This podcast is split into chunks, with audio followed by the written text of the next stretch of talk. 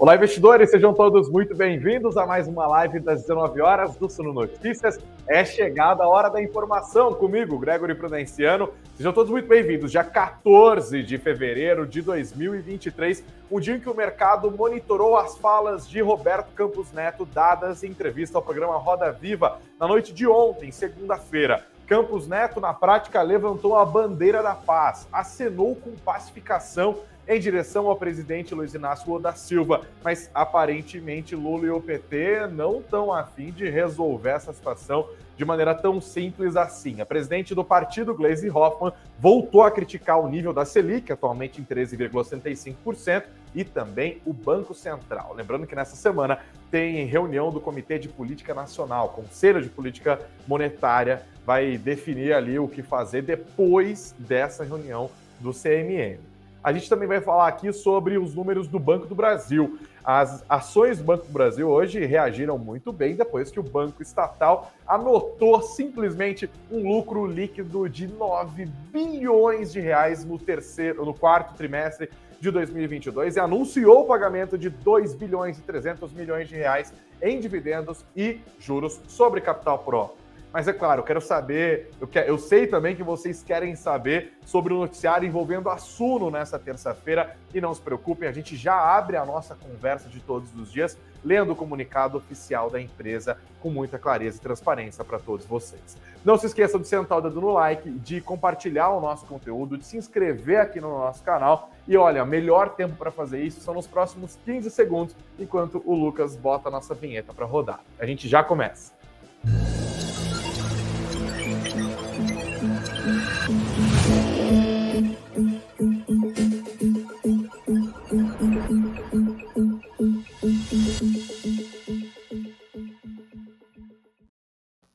Olá, investidores, sejam todos muito bem-vindos à Hora da Informação, nossa live das 19 horas aqui do Suno Notícias. A gente já começa a nossa conversa falando sobre o noticiário que invadiu vários veículos especializados né, em finanças, em cobertura econômica e também os grandes jornais, envolvendo o Grupo Suno hoje, que foi alvo de busca e apreensão, uma determinação da Justiça do Estado de São Paulo.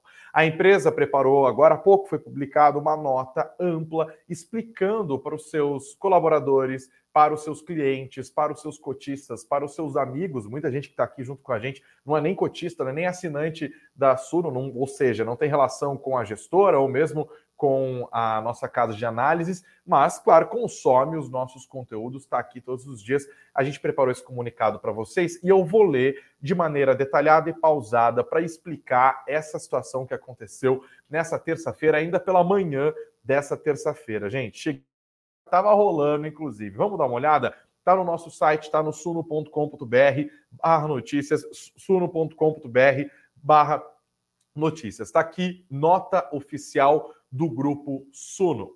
Leio junto com vocês. Se você está junto com a gente no YouTube, você consegue ver aqui junto com a gente. Também no Spotify tem a opção do vídeo. Na manhã de hoje, oficiais de justiça realizaram diligência na sede da Suno com base em mandado de busca e apreensão expedido pelo juízo da 42ª Vara Civil do Foro Central da Comarca de São Paulo. A medida foi determinada em uma ação de produção antecipada de provas ajuizada pela Hectare Capital Gestora de Recursos Limitada, sob a falsa alegação de que a Hectare e fundos por ela geridos teriam sido vítimas de uma campanha difamatória promovida pela Suno. A Suno Research alerta seus clientes desde maio de 2021 em relatórios fundamentados e assinados por seus analistas sobre os riscos na gestão do fundo HCTR11. Em relatórios consecutivos nos meses seguintes, os analistas pediram para que a Hectare desse mais transparência sobre a sua gestão de risco, o que não ocorreu. Portanto, a referida ação é uma degradante tentativa da Hectare de retalhar a atuação firme e independente da Suno na sua atividade de análise de valores mobiliários, em detrimento da adequada disseminação de informações no mercado de capitais. A Suno ressalta que jamais negociou, não está negociando e nem pretende negociar cotas de emissão do fundo HCTR11 e que os seus relatórios de análise cumprem integralmente a legislação e a regulamentação em vigor, sujeitando-se a controles internos rigorosos. Por fim, a Suno reitera que as diligências realizadas estão associadas a uma ação de privada, a uma ação privada de natureza civil e que não é movida pelo Ministério Público, pela polícia ou por outras autoridades públicas. Tá? Destacamos aqui, portanto, o comunicado do Grupo Suno em relação às diligências ocorridas aqui na sede da empresa em São Paulo, de onde falo com vocês neste exato momento. Muita gente estava falando, ah, houve Polícia Federal, houve Ministério Público. Não, não foi nada disso. Foi uma operação que foi guiada ali por oficiais de justiça, é uma ação civil, não se trata de uma investigação da Polícia Federal, não se trata de uma ação do Ministério Público Federal. É, investidores, as informações dadas nesse comunicado são todas as informações que nós temos até o momento. É, por isso, eu não tenho condições de passar para vocês quaisquer outros dados, informações que vão além deste comunicado lido agora e que você pode conferir mais uma vez no nosso site. Vou pedir para o Lucas publicar aqui, inclusive ao vivo, no nosso chat e também deixar na descrição desse vídeo. Você que está assistindo a gente em outro momento, está aqui na descrição o link com um comunicado do Grupo Suno se pronunciando sobre o ocorrido nesta terça-feira. Agradeço a compreensão de vocês, agradeço também o envolvimento, o carinho, o engajamento neste exato momento aqui. Tá? Agora a gente passa a falar sobre o noticiário econômico dessa terça-feira. Afinal, os investidores ficaram de olho em declarações do presidente do Banco Central, Roberto Campos Neto, que escolheu ontem falar à imprensa em meio a essa guerra que está sendo travada entre o governo do presidente Luiz Inácio Lula da Silva e o próprio Banco Central. Você tem acompanhado aqui nas lives do Suno Notícias ao longo das últimas semanas essas declarações feitas pelo presidente da República criticando o atual nível da taxa de juros no Brasil, que está em 13,75%, e a ação do Banco Central nesse noticiário. O presidente Lula já encarava com certa dificuldade esse nível da Selic de 13,75%, porque de fato, investidores, é um nível bastante restritivo e político, né, especialmente presidente da República, quer entregar crescimento. Lembrando, ele foi eleito prometendo aos seus eleitores cerveja, foi eleito prometendo aos seus eleitores picanha, ou seja, dinheiro no bolso das pessoas, poder de compra, emprego, é, pagando mais, poder de consumo, portanto e fica muito difícil entregar isso quando você tem uma Selic a 13,75%. A questão é que a, a Selic não está em 13,75% à toa, né? Ela é uma resposta de um processo inflacionário que já vem ocorrendo, ela é uma resposta às expectativas do mercado para a inflação, ela é uma resposta à percepção do mercado quando empresta dinheiro para o governo se financiar, que está emprestando esse dinheiro com taxas mais altas, porque está acreditando que o governo vai ter que encarar uma taxa de juros mais alta, justamente por conta dos seus problemas estruturais. Os problemas fiscais têm muito a ver com isso. O governo Lula começou abalando a credibilidade fiscal do Brasil, já colocando ali a PEC da transição, que significou um aumento de gastos de 168 bilhões de reais em relação ao que estava previsto para o orçamento agora de 2023. E as preocupações do mercado com o fiscal, desde que Lula assumiu a presidência da República, foram parar nas leituras do Boletim Focus. Afinal, a gente está vendo há várias semanas o mercado reajustando as expectativas de inflação, o mercado reajustando também as expectativas de Selic no final de 2023, mais alto do que se esperava antes. No, no final de 2024, mais alto do que se esperava antes e até mesmo no final de 2025, também mais alto do que se esperava antes. Quando saiu o comunicado da última decisão do Comitê de Política Monetária, o Banco Central foi bastante claro, colocando ali que as preocupações fiscais estão aparecendo nas leituras do mercado, nas expectativas do mercado e que fazem parte do cenário de riscos da autoridade monetária na hora de desenhar o nível de juros para combater o processo inflacionário. E que uma das preocupações, aliás, a preocupação do Banco Central é fazer com que as expectativas inflacionárias, e óbvio, a própria inflação, medida oficialmente pelo Índice de Preços ao Consumidor Amplo, IPCA, convirjam para as metas estabelecidas pelo Conselho Monetário Nacional, o CMN. A meta de inflação para este 2023, investidores, é de 3,25%.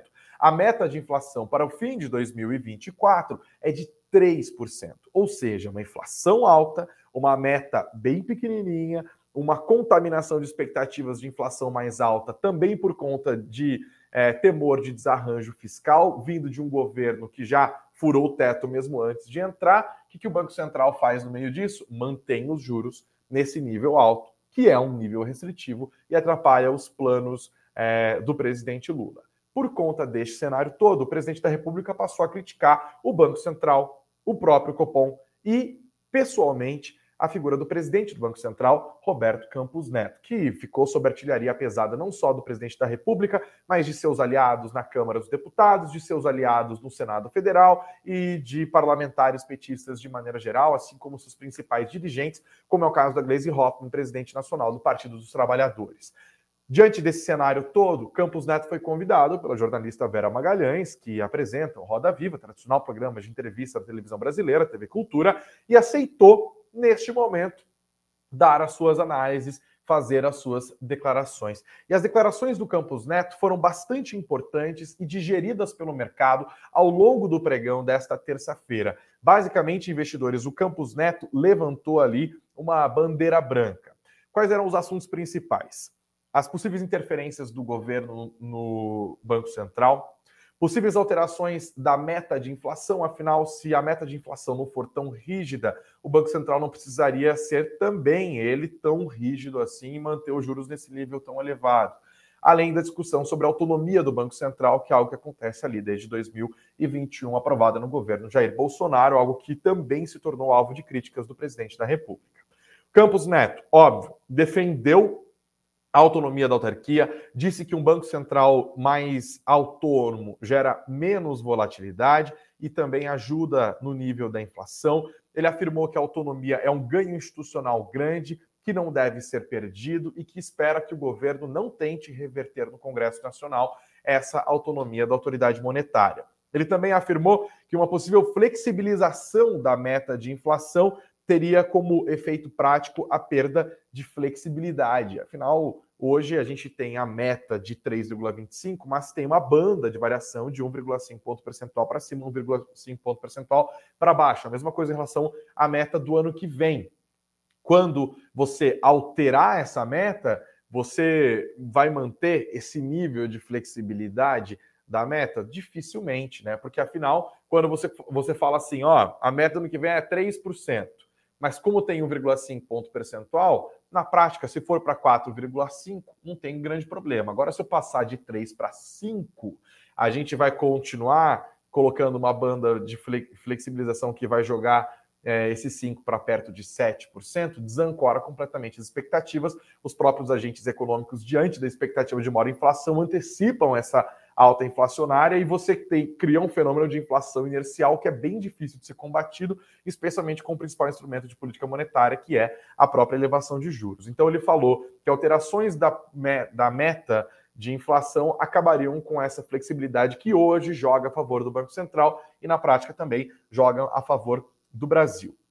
Ele também defendeu ali um aperfeiçoamento, aperfeiçoamento do sistema de metas, sem esclarecer exatamente do que é que ele está falando mas disse que aperfeiçoar o sistema de metas em nenhum momento significaria revisar o patamar deste e do próximo ano para o controle da inflação. Ele também deu recados políticos importantes. Ele falou que a eleição do presidente Lula foi legítima, disse que ele próprio, Roberto Campos Neto, não participou da campanha, mas reconheceu que desenvolveu uma proximidade com integrantes do governo Jair Bolsonaro. Isso é importante porque parte da desconfiança criada pelo PT, pelo presidente Lula em relação ao Roberto Campos Neto foi alimentada por alguns desses fatos. Por exemplo, Roberto Campos Neto compareceu à posse de Tarcísio de Freitas como governador do estado de São Paulo agora, né, no dia 1 de janeiro.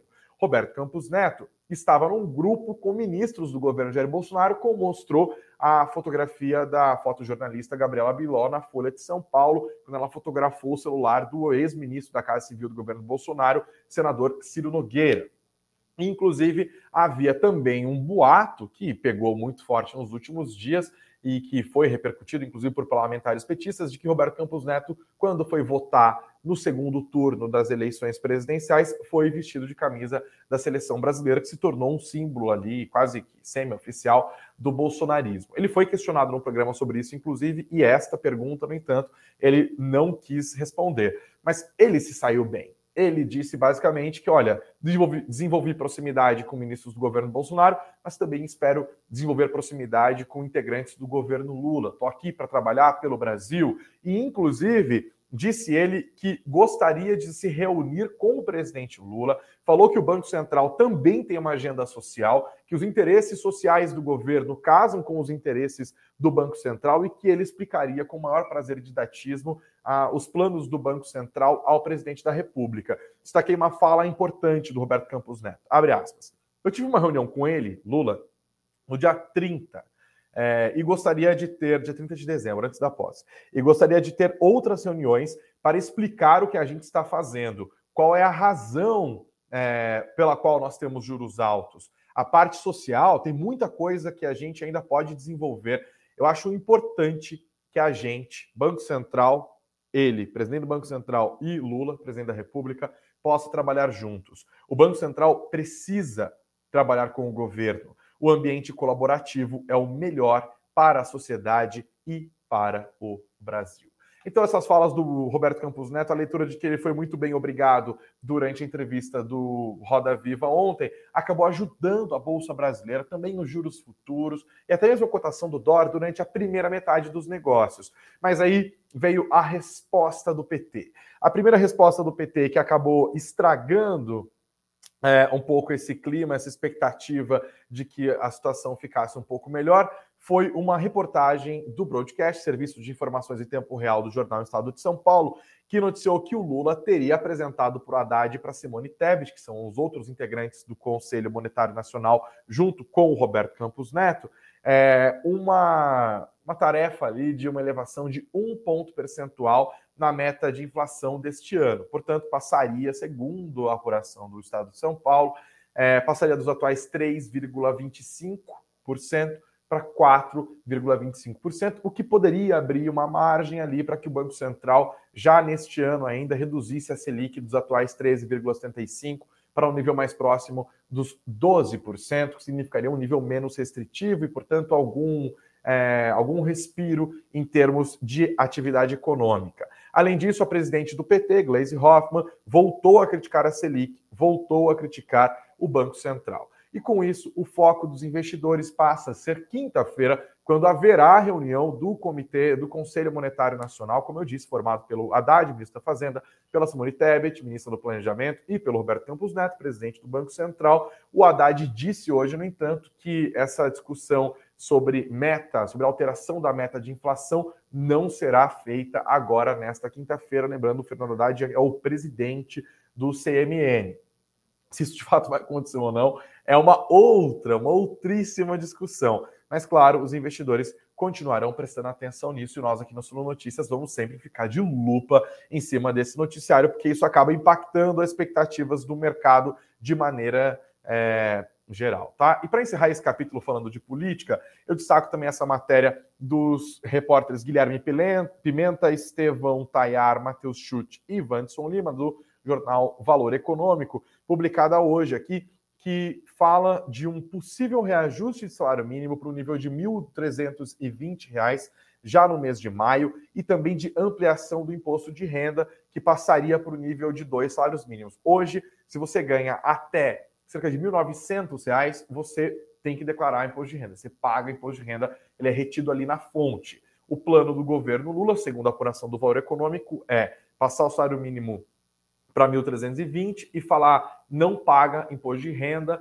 quem ganhar até dois dois salários mínimos, ou seja, R$ 2.640, o que significaria, claro, um impacto para as contas públicas, porque é uma renúncia fiscal, é menos dinheiro que o governo deixa de arrecadar, mas esses números, no entanto, ainda não foram divulgados. A gente tem cálculos ali de instituições particulares, por exemplo, o Felipe Salto, que agora é economista-chefe da Warren Renaissance, calcula um impacto de cerca de 120 bilhões de reais. Do ponto de vista do mercado investidores, isso é algo que deixa o pessoal apreensivo, tá? Porque é uma situação fiscal bastante complicada. O governo ainda vai arrecadar menos do que se prevê arrecadar quando o orçamento foi feito. Situação que vai ser monitorada. Agora a gente vira a página do nosso noticiário e fala um pouco dos destaques do mundo corporativo. Hoje foi dia do mercado reagir ao balanço do Banco do Brasil.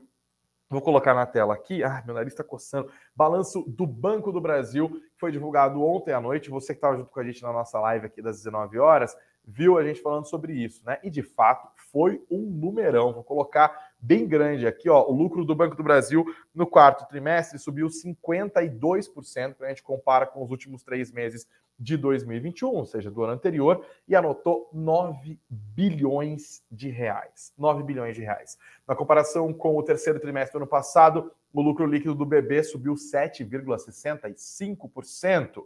O mercado também ficou de olho nesses resultados e acabou repercutindo. Tem inclusive algumas análises. Por exemplo, no nosso site, no suno.com.br/barra notícias, vocês conferem análise da XP Investimentos, que olhou para os números do Banco do Brasil e falou: olha, estamos otimistas com eles, tá? Eles disseram. Mais uma vez, o perfil defensivo da carteira do Banco do Brasil continua prevalecendo e leva um índice de inadimplência de 2,5%, bem abaixo dos seus pares.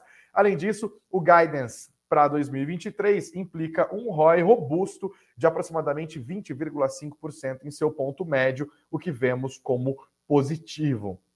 Esse ROI, é, é, não é só o ROI, é um ROI, tá? A gente está falando do retorno sobre patrimônio médio. Essa é a sigla de, em inglês, tá? Foi em 20, ficou em 23%, desculpa, no período, o que a empresa aponta como um indicador bastante positivo.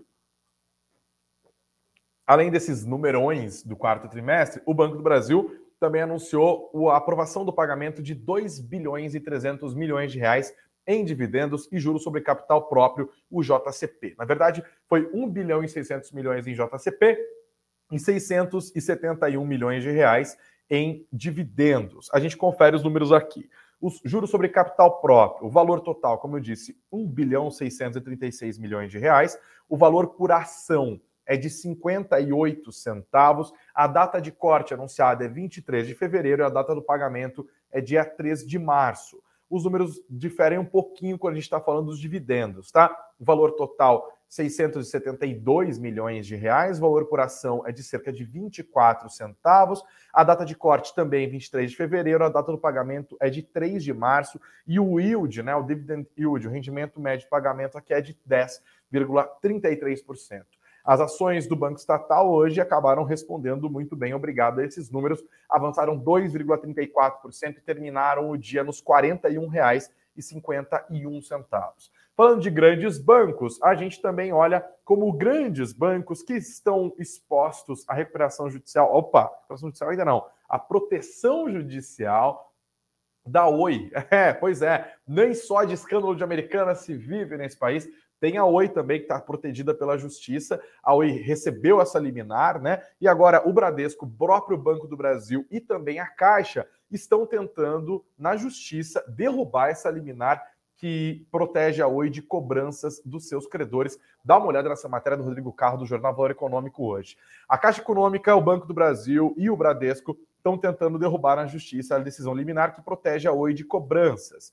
Em petições com a data de sexta-feira, o Banco do Brasil, a Caixa, argumentam que a primeira recuperação judicial da Oi ainda está em vigor e por isso a empresa não pode recorrer de novo ao mesmo instrumento jurídico. Já os advogados do Bradesco argumentam que não se passaram cinco anos desde a última vez que foi concedida a recuperação judicial da Oi e que a legislação vigente especifica esse prazo para apresentação de um novo pedido. A petição do Bradesco foi protocolada nesta segunda-feira. Tá, então eles estão argumentando aqui, olha, não dá para ficar protegendo a Oi nesse momento, sendo que eles acabaram de sair de uma recuperação judicial que acabou ali no mês de dezembro de 2022, que foi iniciada lá em 2016. A justiça está tendo trabalho nesses últimos dias. Já as ações da Oi deram de ombros para esse noticiário. Dá uma olhada no que aconteceu com elas aqui. A alta só nesta terça-feira foi de 21,12% e os papéis da Oi terminaram o dia valendo R$ 1,95 cada.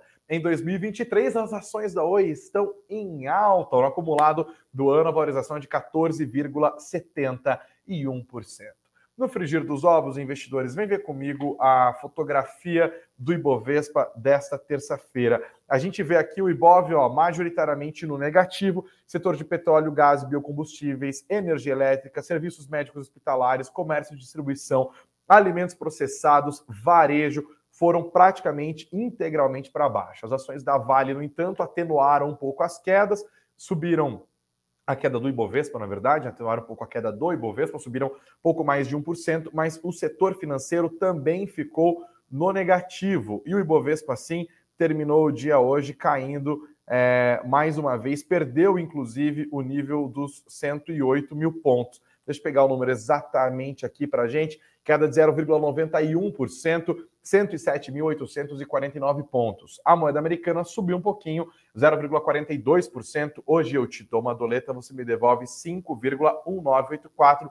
5,19 para ser mais exato. E para fechar aqui a nossa conversa dessa terça-feira, duas notícias. Primeiro, os números do Nubank, que foram divulgados agora há pouco, é uma grande empresa, muita gente sempre de olho. Vou colocar na tela aqui ó, as informações do Brasil Journal. O Nubank informou um lucro recorde agora há pouco e está falando, inclusive, de aumentar o nível de crédito, tá? Lucro líquido do Nubank no quarto trimestre de 2022 foi de 58 milhões de dólares, o melhor resultado trimestral da relativamente curta história do, do banco aqui, escreve o repórter Pedro Arbex. O consenso dos analistas era de um lucro de 16 milhões de dólares, ou seja, ficou bem acima do que se esperava. E o papel estava subindo mais de 5% no aftermarket lá de Nova York. Lembrando, as ações do Nubank estão negociadas lá nos Estados Unidos. E um outro destaque vai para as repercussões da fala do André Esteves um dos banqueiros mais importantes do Brasil, né, ali ligado ao BTG Pactual, falando sobre a tributação de dividendos. Olha só, ele defendeu a tributação de dividendos em nome de uma reforma tributária mais moderna. Lembrando que o André Esteves tem uma proximidade com integrantes do governo Lula, inclusive esteve com Fernando Haddad, mesmo antes de Fernando Haddad ser de fato é, oficializado aí pelo presidente Lula como ministro da Fazenda e tem a expectativa de que na segunda parte da reforma tributária, quando eles forem de fato mexer sobre os tributos que incidem sobre a renda, haja uma tributação de dividendos. De quanto e de que forma e sobre quais dividendos exatamente, a discussão ainda é outra, mas ele defendeu isso. Ele disse o seguinte no evento do BTG Pactual hoje, inclusive, né? A gente nunca esteve tão perto de um consenso sobre reforma tributária. Vamos ter que tributar dividendo? Olha, é o melhor regime tributário dividendo. Não tem nada de errado com isso. Mas vamos, ao mesmo tempo, reduzir o imposto de renda para pessoa jurídica numa conta que seja neutra. Ou seja, aumenta os impostos, os impostos de renda, diminui os impostos da pessoa jurídica para que os impostos da pessoa jurídica, é, no final das contas, não mudem em relação ao que as pessoas pagam hoje. O total da alíquota paga não seria diferente do que é pago hoje. Ele defendeu hoje. Ele disse ainda: é um regime tributário melhor, mais justo, mais moderno, mais correto com a sociedade. Eu acho que a gente atingiu bons conceitos e consensos. Estou mais animado com o que a gente pode produzir. E aqui o pipeline do Valor Econômico lembra que ele já teve pelo menos uma reunião é, presencial recente com o ministro da Fazenda, Fernando Haddad. Será que os dividendos vão ser tributados? Isso mudaria um pouco da sua estratégia de investimento?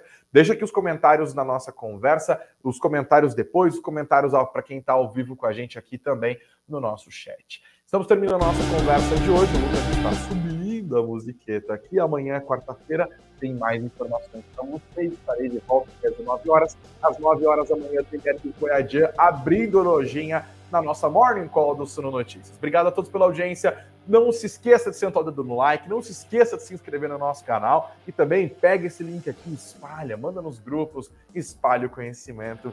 Muito obrigado pela audiência. Até amanhã, gente. Muito... Ah, esqueci a frase de sempre, né? Beijos aos de beijos, abraços aos de abraço, muito dinheiro no bolso. Até já.